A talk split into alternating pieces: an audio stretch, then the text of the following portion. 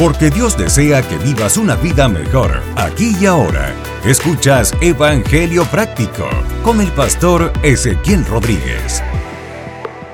Saludos, bienvenidos a esta primera temporada de nuestro podcast Evangelio Práctico y a este primer episodio, nuestro episodio número uno, principio de principios. Es mi oración que, que este podcast te rete a subir de nivel y que tú y los tuyos sean bendecidos con una palabra que añada valor a tu vida, que te ayude a transformarte en tu mejor versión y que te determines de una buena vez a creerle a Dios todo lo que ha dicho sobre ti. Antes de continuar, permíteme presentarme. Soy el pastor Ezequiel Rodríguez, pastor asociado en la iglesia Vida Abundante en la hermosa ciudad de Fajardo, Puerto Rico. Allí, junto a mi esposa Ileana, pastoreamos la red número 2 de nuestra iglesia. Aprovecho para reconocer y saludar a mis pastores Carlos Cintrón y María Colón.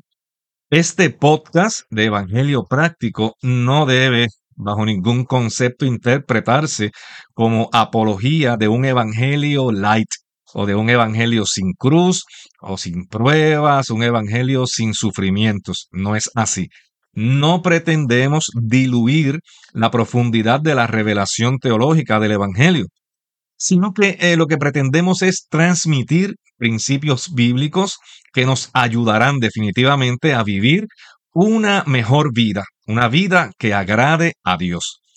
La idea central de este podcast es la siguiente. Si la Biblia que sabes no te gobierna, estás informado pero no transformado. Me inquieta ver a tantas personas con buenas intenciones, personas que asisten a sus congregaciones, cantan, adoran, oran, leen la palabra, pero sus vidas no inspiran a nadie a seguirlos. Viven vidas inconsecuentes. En el mejor de los casos, viven vidas promedio, que no muestran ni crecimiento, madurez, carácter, favor, ni gracia de Dios sobre ellos. Muchos manifiestan demasiada religión, pero poca relación con Dios.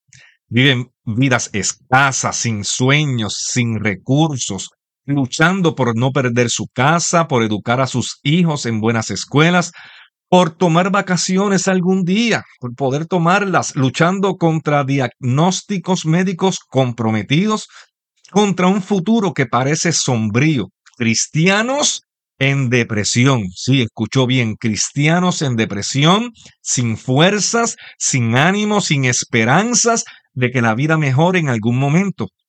Para muchos creyentes lo importante es salvarse, y no ven ninguna importancia a cómo viven sus vidas aquí en la tierra, en lo que nos vienen a buscar o en lo que Dios nos envía a llamar.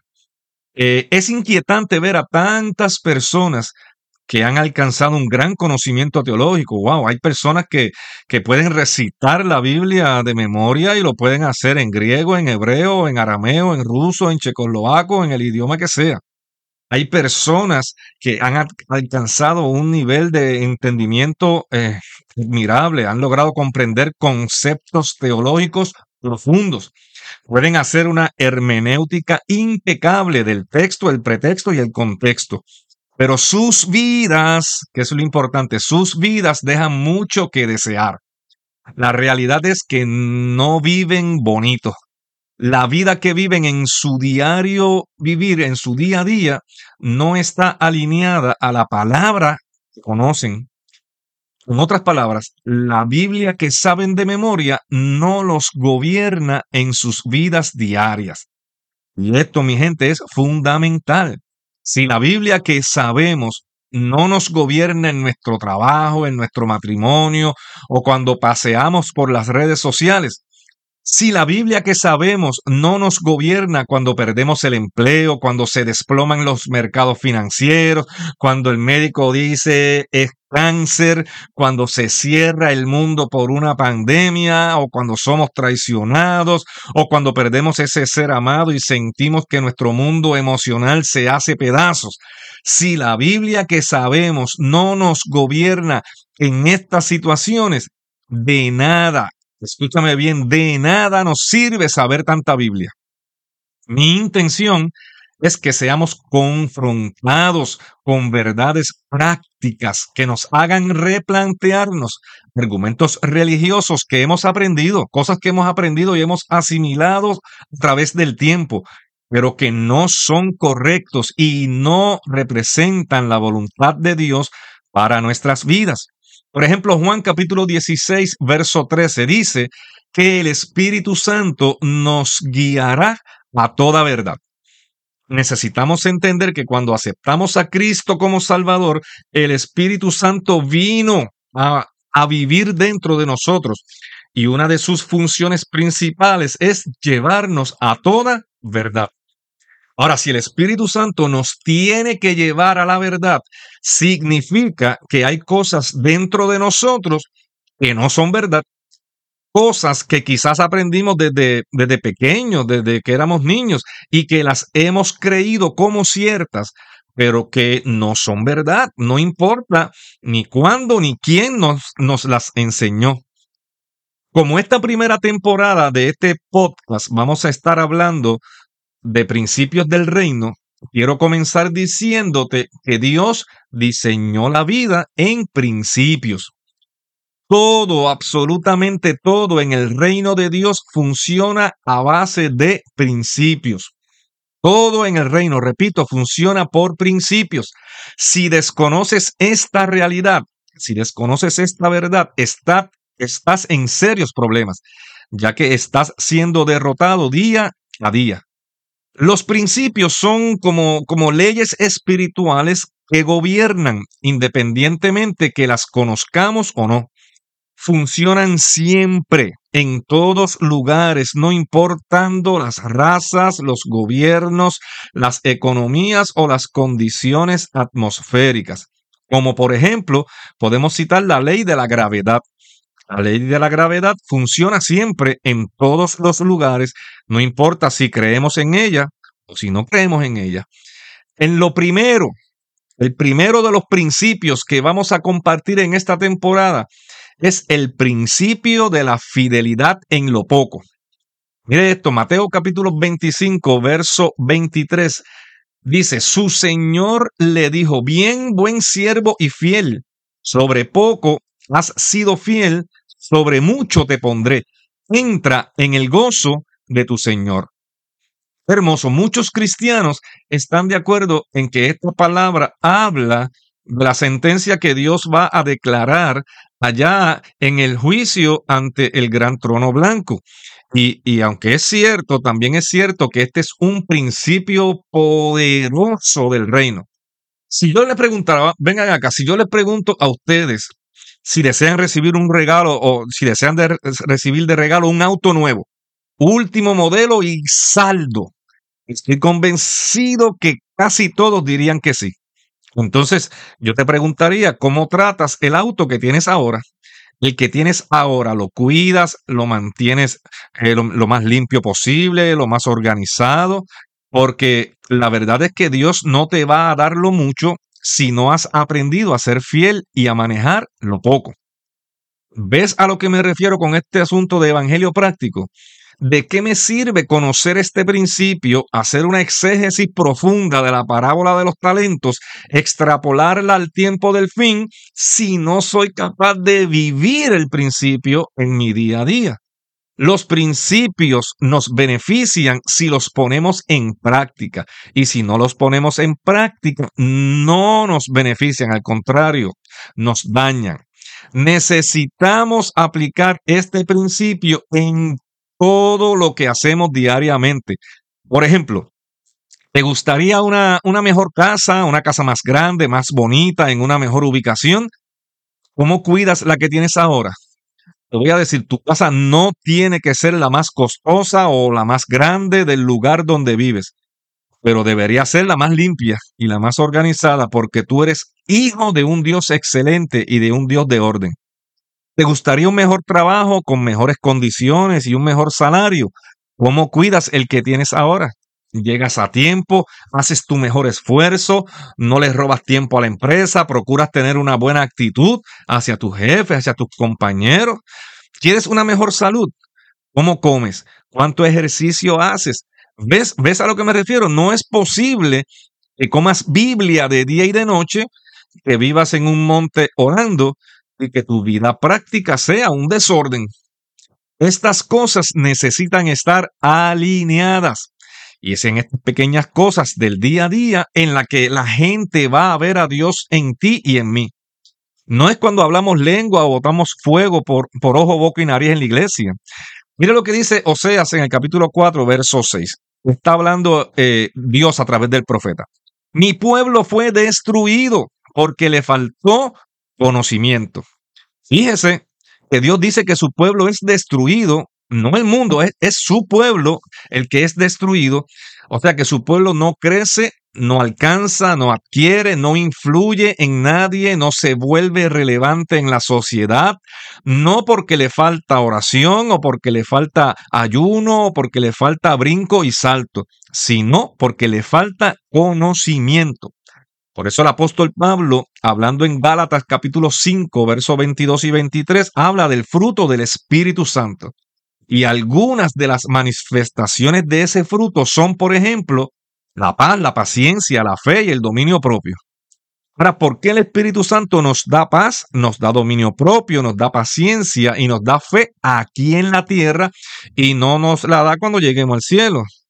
Pues sencillo, mi gente, sencillo, porque aquí en la tierra es donde las necesitamos. En el cielo no vamos a necesitar paz, porque allá no va a haber guerra. En el cielo no vamos a necesitar paciencia ni dominio propio, porque allá en el cielo no va a haber ansiedad, no va a haber angustia, no va a haber estrés ni tentaciones. Gloria al Señor. Y en el cielo no vamos a necesitar la fe. La fe la necesitamos aquí y ahora para alcanzar las cosas que Dios prometió para nosotros aquí en la tierra. Muchas personas creen genuinamente que el Evangelio se trata solo de aceptar a Cristo como Salvador, escapar del infierno, esperar la segunda venida e irse a vivir la vida del reino allá en el cielo. Y si tú piensas esto, te voy a decir que estás genuinamente equivocado. La salvación no es el final, la salvación es el comienzo de una mejor vida. salvación es el comienzo de una vida mejor. Juan capítulo 10, verso 10. Jesús hablando está diciendo, el ladrón no viene sino para hurtar y matar y destruir. Pero dice Jesús, yo he venido para que tengan vida y para que la tengan en abundancia. Jesús mismo está hablando con sus discípulos y les está revelando que Él vino a dar vida. Pero ¿Qué clase de vida? No cualquier clase de vida, porque la realidad, hermano, amigo que me escuchas, es que hay muchas clases de vidas.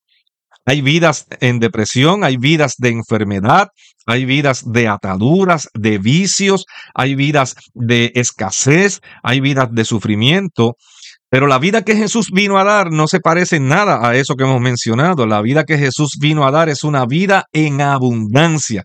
Y esa vida no es para comenzar a vivirla cuando nos muramos y vayamos al cielo, no. Esa vida es para comenzar a vivirla y a disfrutarla aquí y ahora.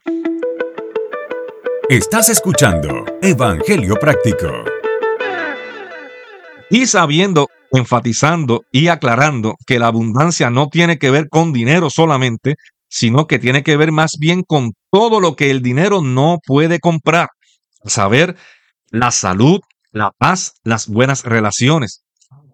Te pregunto, ¿alguna vez te has preguntado si la vida que estás viviendo es la vida que Dios diseñó para ti? Preguntado si la vida que estás viviendo ahora mismo honra a Dios e inspira a los demás a querer lo que tú tienes. ¿Te has preguntado alguna vez qué dice, qué comunica la forma en la que vives? Sabes que mucha gente alrededor tuyo nunca han ido a una iglesia, han leído una Biblia. La única Biblia que muchos de tus familiares, muchos de tus amigos y compañeros van a leer alguna vez, eres tú. ¿Qué les dice tu vida a los demás sobre el Dios a quien tú sirves? tu vida comunica al mundo, a los que te están mirando, que Dios es bueno, que Dios es amoroso, que Dios es un padre que quiere lo mejor para sus hijos, o, tu vida le, les comunica que están mejor como están. El Dios a quien tú sirves, siendo dueño de todo, se complace en verte sufrir y anda buscando falles en lo más mínimo para, para mandarte de cabeza al infierno. Conozco a muchísimos creyentes que se saben la Biblia al revés y al derecho. No les falta oración, no les falta ayuno, no les falta unción, pero no crecen, no alcanzan, no obtienen, no se extienden, no reciben galardones. ¿Por qué? Te preguntarás.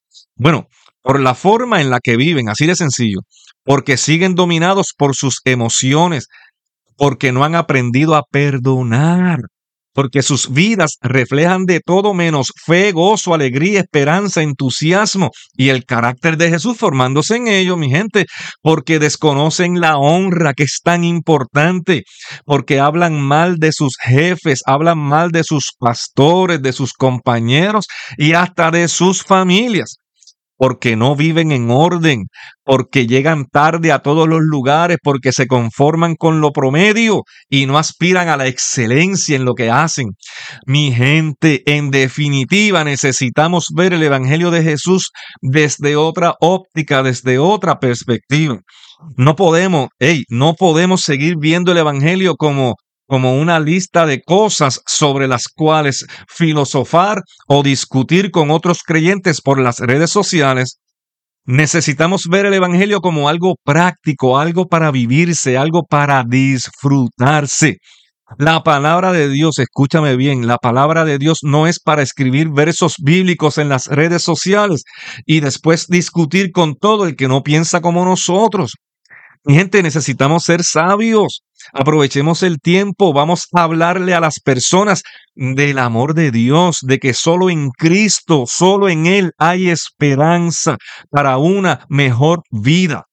Que Dios nos ama de formas y maneras que no podemos imaginar que Dios quiere primero transformarnos para que luego de que seamos transformados seamos capaces de manejar adecuadamente las bendiciones que ya Él nos otorgó en la cruz del Calvario.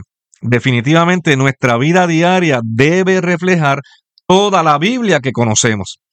Me encantaría que durante las próximas semanas conozcamos juntos varios principios del reino que bendecirán absoluta y grandemente tu vida.